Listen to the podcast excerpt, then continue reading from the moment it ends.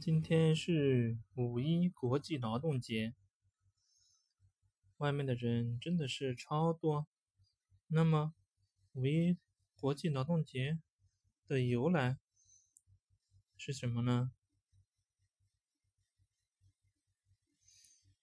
十八世纪末，美国和欧洲等许多国家逐步由资本主义发展到帝国主义阶段，为了刺激经济的高速发展。榨取更多的剩余价值，以维护这个高速运转的资本主义机器，资本家不断采取增加劳动时间和劳动强度的办法，来残酷地剥削工人。在美国，工人们每天要劳动十四至十六个小时，有的甚至长达十八个小时，但工资却很低。马萨诸塞州。一个鞋厂的监工曾经说过这样的话：“让一个身强力壮、体格健全的十八岁小伙子在这里的任何一架机器旁边工作，我能够使他在二十二岁时头发变成灰白。”沉重的阶级压迫激起了无产者巨大的愤恨。他们知道，要争取生存的条件，就只有团结起来。通过罢工运动与资本家做斗争，工人们提出的罢工条件就是要求实行八小时工作制。1877年，美国历史上第一次全国罢工开始了，工人阶级走向街头游行示威，向政府提出改善劳动与生活条件，要求缩短工时，实行八小时工作制。罢工不久。队伍日渐扩大，工会会员人数激增，各地工人也纷纷参加了罢工运动。在工人运动的强大压力下，美国国会虽然被迫制定了八小时工作制的法律，但是某些资本家根本不予理睬。这项法律只不过是一纸空文，工人们仍然是生活在水深火热之中，备受资本家的折磨。忍无可忍的工人们。决定将这场争取生存权利的斗争推向一个新的高潮，准备举行更大规模的罢工运动。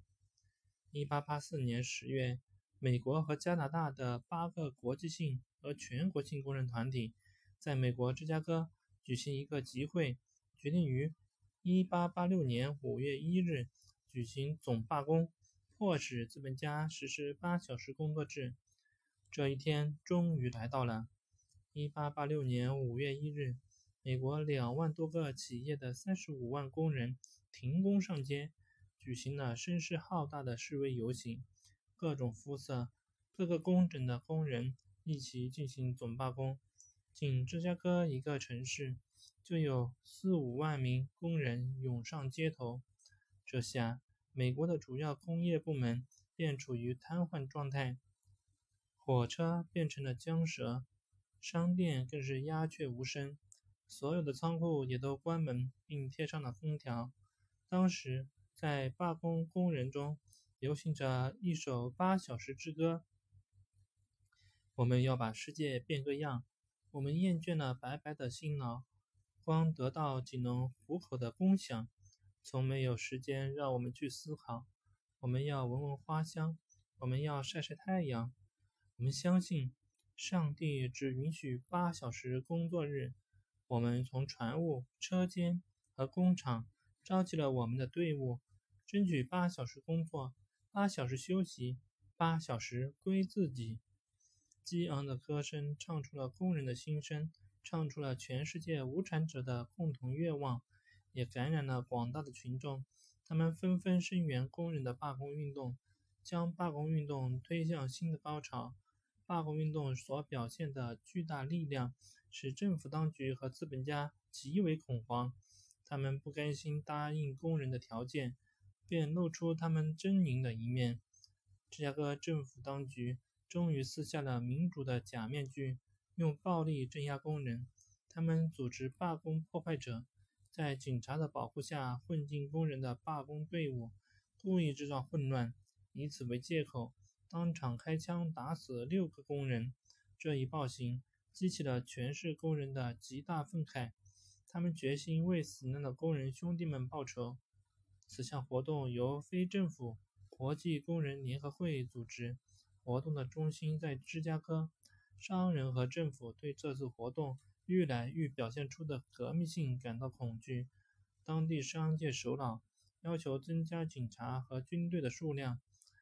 芝加哥商业俱乐部购买了两千美元的枪支，用于警戒对付这次罢工。